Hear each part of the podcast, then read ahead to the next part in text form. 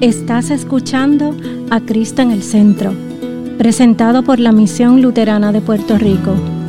Ahora, una reflexión bíblica por el pastor Adam Lehman.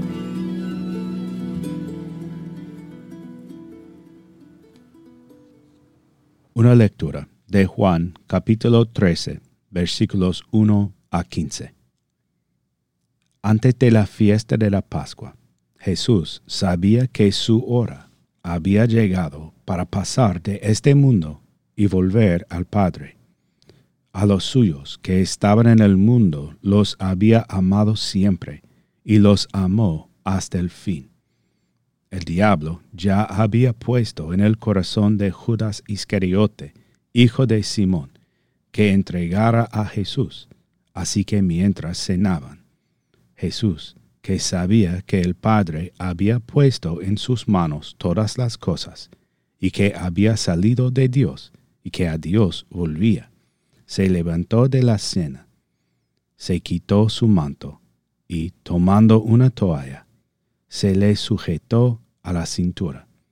Luego puso agua en un recipiente y comenzó a lavar los pies de los discípulos, para luego secárselos con la toalla que llevaba en la cintura. Cuando llegó a Simón Pedro, éste le dijo, Señor, ¿tú me lavas los pies? Respondió Jesús y le dijo, Lo que yo hago, no lo entiendes ahora, pero lo entenderás después. Pedro le dijo, Jamás me lavarás los pies. Y Jesús le respondió, Si no te los lavo, no tendrás parte conmigo. Simón Pedro le dijo, Entonces, Señor, lávame no solamente los pies, sino también las manos y la cabeza. Jesús le dijo, El que está lavado no necesita más que lavarse los pies, pues está todo limpio, y ustedes están limpios, aunque no todos y es que él sabía quién lo entregaría, por eso dijo, no todos están limpios. Después de lavarles los pies, Jesús tomó su manto, volvió a la mesa y les dijo, ¿saben lo que he hecho con ustedes? Ustedes me llaman maestro y señor, y dicen bien, porque lo soy. Pues si yo, el Señor y el Maestro, les he lavado los pies, también ustedes deben lavarse los pies unos a otros, porque les he puesto un ejemplo, para que lo mismo que yo he hecho con ustedes, también ustedes lo hagan.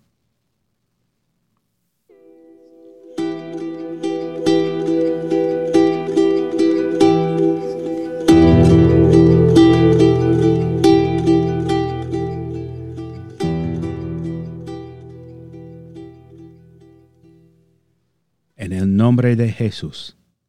Amén. En la noche en que fue entregado, sabiendo que el Padre había dado todas las cosas en sus manos, sabiendo que Judas haría los arreglos para que lo arrestaron esa misma noche, nuestro Señor lavó los pies de sus discípulos. Esa noche, nuestro Señor lavó los pies del traidor. Esta fue una lección, un ejemplo, una parábola viva. Él estaba enseñando algo bien importante con esta acción. No es que debamos literalmente lavarnos los pies unos a otros, más bien que debería seguir su ejemplo de tal amor. El punto es que Jesús ama a los discípulos, incluyendo al traidor, y Él manda que nos amemos unos a otros de la misma manera. Pero hay más en el tema para el día de hoy que eso. Es el día en que el Señor fue entregado, el día de su terrible dolor en el jardín y su arresto. Incluso los discípulos que lo aman le fallan, pero Él no les falla. Y los deja más que un mandato de amar a unos a otros. Él también les deja el regalo perdurable de su cuerpo y sangre vivos. Él no simplemente promete una vida espiritual, sino que aquel que se hizo carne, que se hizo hombre por nosotros, para ser un sacrificio por nuestros pecados, promete estar con nosotros en la carne, en la Santa Cena. Este sacramento es fundamental para nuestra fe cristiana. Es lo que Él nos ha dado para hacer. El bautismo es lo que somos, nos define. Pertenecemos a Dios y llevamos su nombre al mundo como sus hijos. Pero la Santa Cena es lo que hacemos. Comemos y bebemos en memoria de Jesús, proclamando su muerte hasta que Él venga de nuevo. Y en ese comer y beber recibimos el perdón de todos nuestros pecados. Estoy diciendo que la Santa Cena es esencial para la fe, de la misma manera que lo es el bautismo. Entonces, la pregunta obvia es, ¿puede existir la fe sin la Santa Cena? Pues probablemente, pero no porque la fe estaba destinada a vivir sin el sacramento, más bien porque Dios es misericordioso ¿Puede un hombre vivir sin sol y vitamina C? Pues por un tiempo, pero no es como estaba destinado a vivir. La Santa Cena no debe ser abandonada a la primera inconveniencia o problema. En cambio, debemos hacer que sea una prioridad absoluta reunirnos para escuchar la palabra y recibir el cuerpo y la sangre de Jesús en la Santa Cena, para el perdón de todos nuestros pecados. Finalmente, hay un beneficio no solo para nosotros, sino también para el mundo, también en nuestra celebración del sacramento. El sacramento también combate a las fuerzas de la oscuridad es una guerra espiritual. Y en este sacramento se proclama la muerte sacrificial de Jesús.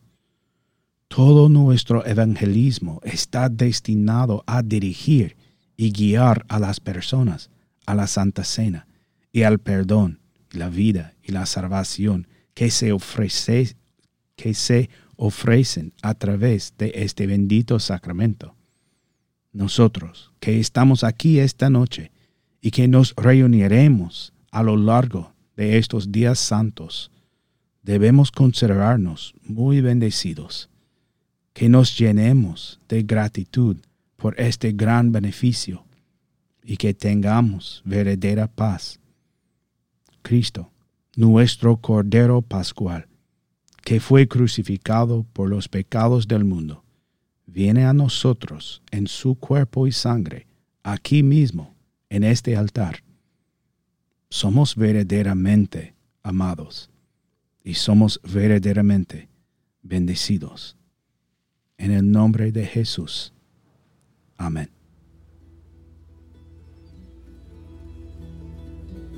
Esta ha sido una presentación de la Misión Luterana de Puerto Rico, a Ministry of the Lutheran Church, Missouri Synod. Para conocer más, visítanos en www.cristoenelcentro.com.